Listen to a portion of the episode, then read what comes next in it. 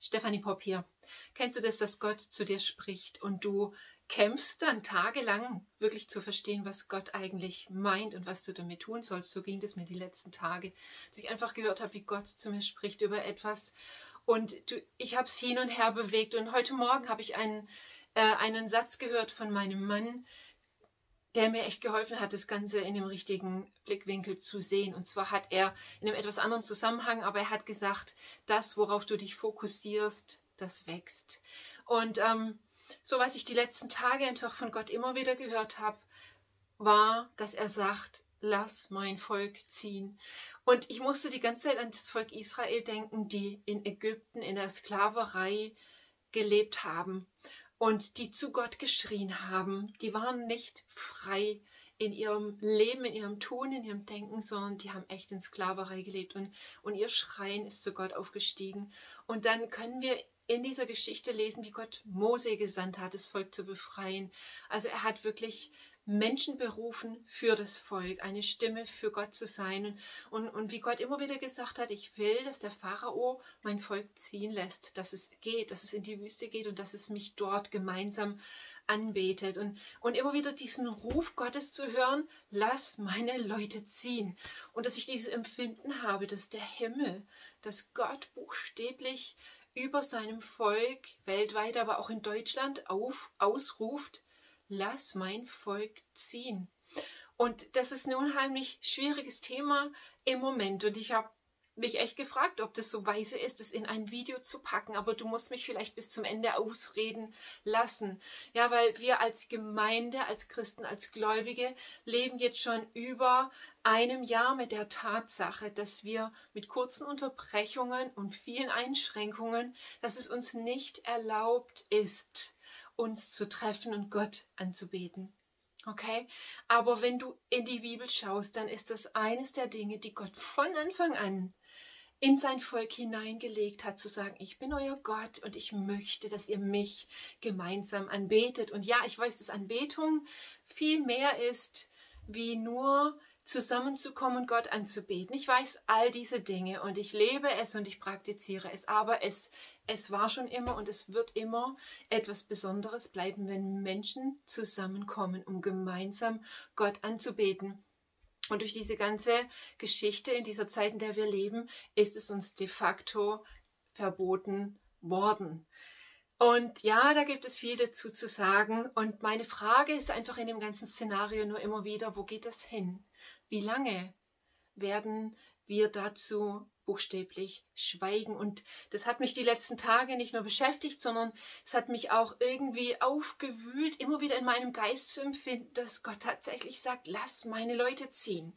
Und dass ich einfach äh, spüre und empfinde, dass Gott sich danach sehnt, dass sein Volk, seine Braut sich wieder zusammenfindet, um ihn hemmungslos anzubieten, ohne Einschränkung, weder zeitliche Einschränkungen noch irgendwelche Mundschutzeinschränkungen, geschweige denn zu sagen, ihr könnt euch treffen, aber ihr dürft nicht singen. Es ist mir einfach, wie wenn die letzten Tage Gott immer wieder einfach zu mir gesprochen hat, zu sagen, lass mein Volk ziehen, lass mein Volk ziehen und gleichzeitig zu sagen, ja Gott, aber was soll ich damit machen? Wie soll das geschehen? Einfach zu fragen, Gott, wo, wo sind die Moses für uns in dieser Zeit, vielleicht auch in unserem Volk? Und das ist eine, einfach eine Frage, die ich, die ich auch so weitergeben möchte. Wo sind die Moses, die wirklich aufstehen und sagen, hier Gott sagt, lass mein Volk ziehen, dass es geht und sich versammelt, um mich anzubeten und mir Opfer zu bringen.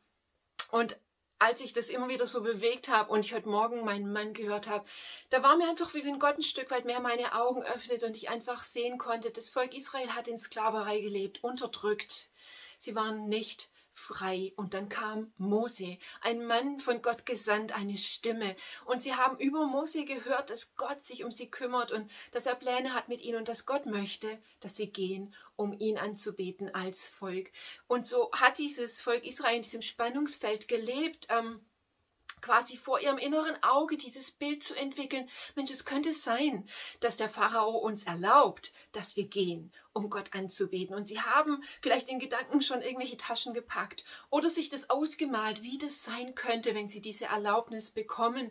Und dann kennt ihr vielleicht die Geschichte des Volkes Israel, dass der Pharao wieder und wieder und wieder sein Herz hart gemacht hat und ihnen nicht erlaubt hat, zu gehen und äh, auf Gott zu hören, um ihn anzubeten. Und ihr wisst, dass das Ganze ein ziemlich dramatisches Finale erreicht hat, nämlich, dass alle Erstgeborenen der Menschen und der Tiere in Ägypten gestorben sind.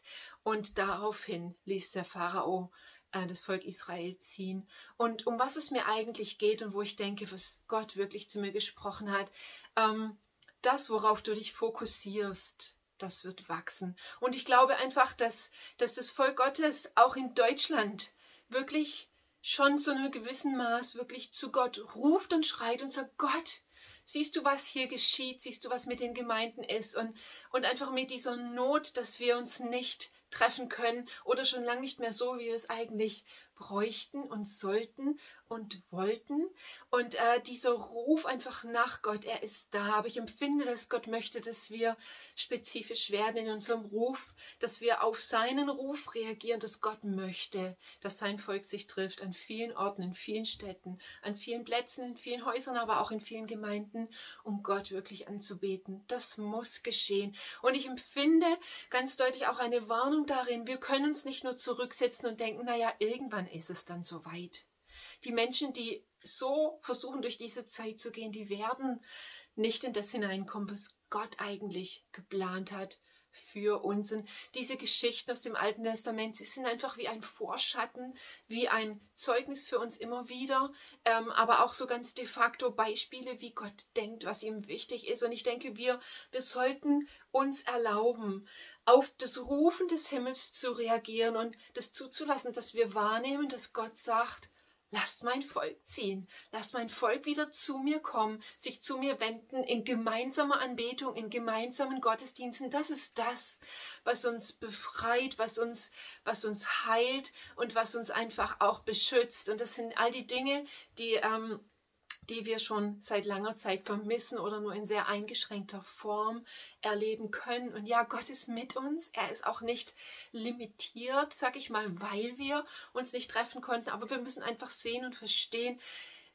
dieses sich in Gemeinschaft zu treffen und Gott anzubeten, ist ein Teil von Gottes DNA, von Gottes Herzschlag, von seinem Königreich für das Leben in Gemeinschaft hier auf der Erde. Und wir brauchen das in vielerlei Hinsicht und die Zukunft unseres Landes braucht es, dass Menschen wieder anfangen dürfen, sich zu treffen und Gott anzubeten und Gottesdienst zu feiern und zwar ohne Einschränkung.